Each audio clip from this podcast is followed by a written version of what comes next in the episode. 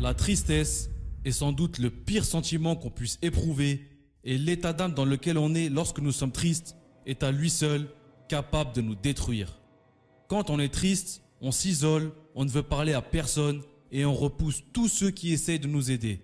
On peut alors blesser les gens qui nous aiment et qu'on aime aussi. Mais par-dessus tout, ce que la tristesse endommage le plus est notre propre personne. La tristesse est en effet notre pire ennemi. C'est pour cela qu'Allah subhanahu wa ta'ala a défendu la tristesse et le chagrin dans sa parole.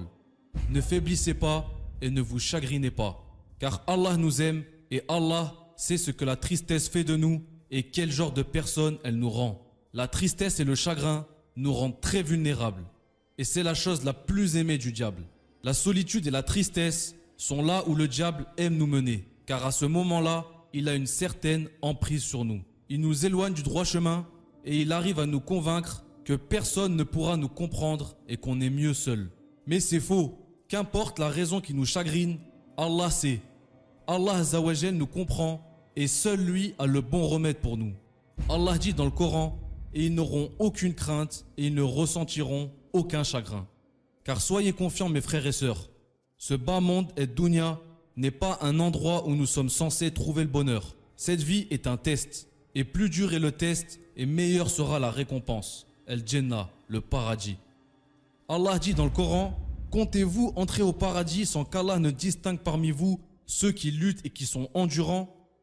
Car Allah subhanahu wa nous teste constamment dans la tristesse comme dans la joie. Dans la tristesse, pour voir si réellement on se retournera vers Allah, et dans la joie, pour voir si on sera reconnaissant et si on restera fidèle à Allah. Le prophète Mohammed sallallahu wa a dit que le cas du croyant est étonnant. Son cas est toujours bon et cela n'appartient qu'au croyant. Si une joie le touche, il se montre reconnaissant, ce qui est bon pour lui. Et si un malheur le touche, il patiente, ce qui est bien pour lui. Car Allah subhanahu wa ta'ala ne met à l'épreuve uniquement les servants qu'il aime. Il veut les rapprocher davantage de lui. C'est la façon dont Allah nous appelle à lui.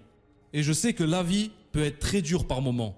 Et l'épreuve à laquelle nous soumet Allah peut sembler insurmontable. Mais Allah nous connaît et ne nous imposera jamais quelque chose qui dépasse nos capacités. Allah dit, Allah n'impose à aucune âme une charge supérieure à sa capacité. Quand on perd notre poste, quand un proche nous trahit, quand on tombe malade ou quand on perd un être cher, c'est un test d'Allah.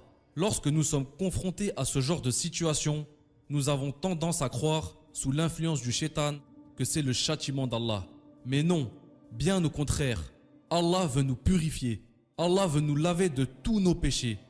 Notre Créateur dit dans le Coran, Allah ne veut pas vous imposer quelque gêne, mais il veut vous purifier et parfaire sur vous son bienfait. Peut-être serez-vous reconnaissant.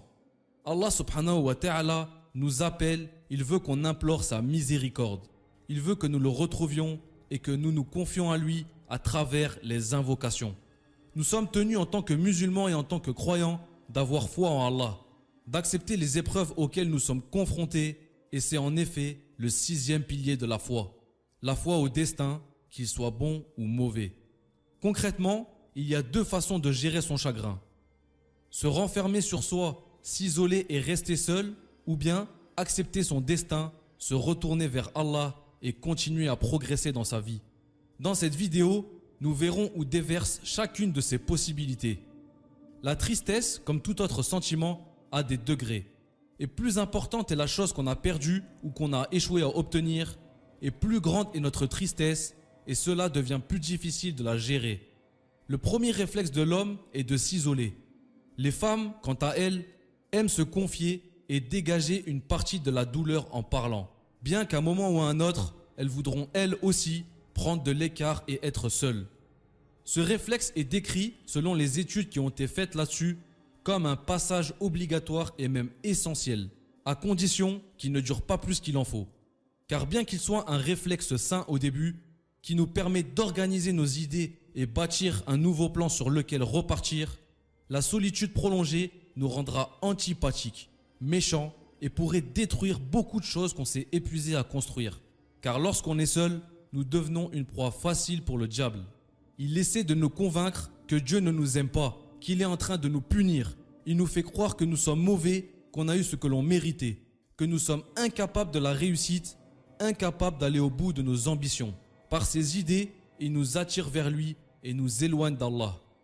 Comme il est venu dans la parole d'Allah, puisque tu m'as mis en erreur, dit Satan, je m'assierai pour eux sur ton droit chemin. Et plus longtemps dure cette solitude, plus forte devient son emprise sur nous. Et petit à petit, on dévie du droit chemin sur lequel on était. Ainsi, il est venu dans le Coran, Satan est certes pour vous un ennemi, alors considérez-le comme tel. Il appelle certes ses partisans à faire partie des habitants de la fournaise. On ne s'applique plus autant pendant les ablutions et on perd el kushu'a, la concentration dans nos prières. Et plus loin nous sommes de notre Seigneur, plus nous nous perdons. Car celui qui perd le chemin d'Allah a tout perdu. Allah a dit dans son livre sacré, ils ont oublié Allah et il leur a fait oublier leur propre existence. C'est pour cette raison que nous ne devons sous n'importe quelle circonstance offrir au diable une opportunité d'influencer notre opinion d'Allah. Le prophète Mohammed a dit trois jours avant sa mort que personne ne meurt sans avoir une bonne opinion d'Allah. Allah subhanahu wa ta'ala comprend mieux que quiconque notre chagrin et seul lui en a le vrai remède.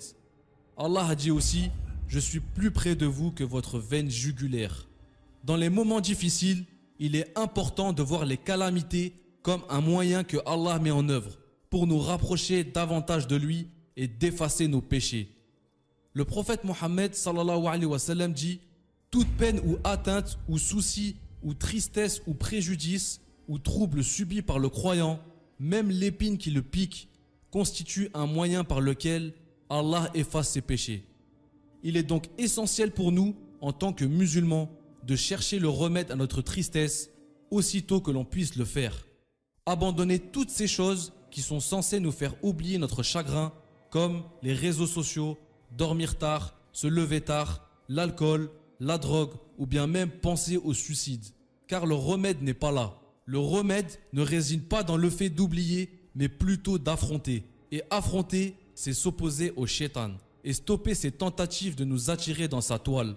On va alors résumer la voie du remède en ces quelques points.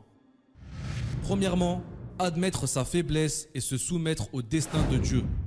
Ali, que Dieu soit satisfait de lui, dit un jour à un homme qui vient de perdre son fils, Si tu es patient, tu seras soumis au destin en étant récompensé. Et si tu n'es pas patient, tu seras soumis au destin en n'étant point récompensé. Deuxièmement, espérer la récompense de Dieu. Prenons l'exemple de cet homme pieux qui fut un jour blessé gravement à la jambe et on le vit souriant et heureux malgré cela. On lui demanda pourquoi et il répondit La douceur de la récompense m'a fait oublier la douleur de la blessure. Allah subhanahu wa ta'ala dit Les endurants auront leur pleine récompense son compte. Troisièmement, relativiser. Omar, Dieu soit satisfait de lui, nous a enseigné comment supporter les épreuves lorsqu'il dit À chaque fois que je traverse une épreuve, je me rappelle qu'Allah m'a donné quatre bienfaits. Le premier est que cette épreuve ne concerne pas ma religion. Et toute épreuve concernant cette vie est dérisoire. Comme le dit le prophète Mohammed sallallahu alayhi wa sallam, qu'Allah fasse que nos épreuves ne concernent pas notre religion. Le second est que cette épreuve aurait pu être pire, car à toute épreuve correspond une épreuve encore plus grande. Le troisième est que je l'accepte, et le quatrième est que j'espère la récompense d'Allah. Quatrièmement, positiver. Le croyant, lorsque sa foi est forte, prend les choses de manière positive, car il sait qu'une situation ne peut perdurer, les jours se succèdent ainsi, un jour avec et un jour sans. Allah subhanahu wa ta'ala dit, à côté de la difficulté est certes une facilité. À côté de la difficulté est certes une facilité. Et ainsi, s'armer de patience et de prière. Ô les croyants, Cherchez secours dans l'endurance et la salade, car Allah est avec ceux qui sont endurants. Cinquièmement, l'invocation. Le prophète Jacob, salam, sentit une immense tristesse lorsqu'il fut privé de son fils Youssouf. Il dit Je ne me plains qu'à Allah de mon déchirement et de mon chagrin, et je sais de la part d'Allah ce que vous ne savez pas. Mais malgré cela, il n'a jamais perdu l'espoir de revoir son fils un jour. Et effectivement, Allah le lui a rendu. Sixièmement, le paradis, une demeure sans tristesse. En effet, celui qui pense trouver le bonheur dans la dunya a bien tort. Dunya est le lieu de travail et El Akhira est le lieu de la récompense. Allah dit Et la vie présente n'est qu'un objet de jouissance trompeuse. Cette vie n'est autre qu'un lieu d'examen où Allah teste notre foi et notre endurance. Et la vraie vie est celle d'après la mort, où les habitants du paradis seront épargnés de la tristesse et des soucis. Qu'Allah fasse que nous soyons parmi eux, et c'est à cet effet-là que doivent être dédiées nos actions dans la vie. Tout ce à quoi nous tenons si précieusement ici se dissipera un jour. Rien n'est éternel sauf Allah le Tout-Puissant. Allah dit Seule subsistera la face de ton Seigneur. Allah dit Certes, nous sommes à Allah et c'est à lui que nous retournerons. Et Allah est le plus savant, mes frères et sœurs. Wa Allah wa'alam. Que la paix soit sur vous et vos familles. A bientôt, Inch'Allah, pour une prochaine vidéo. Wassalamu alaikum.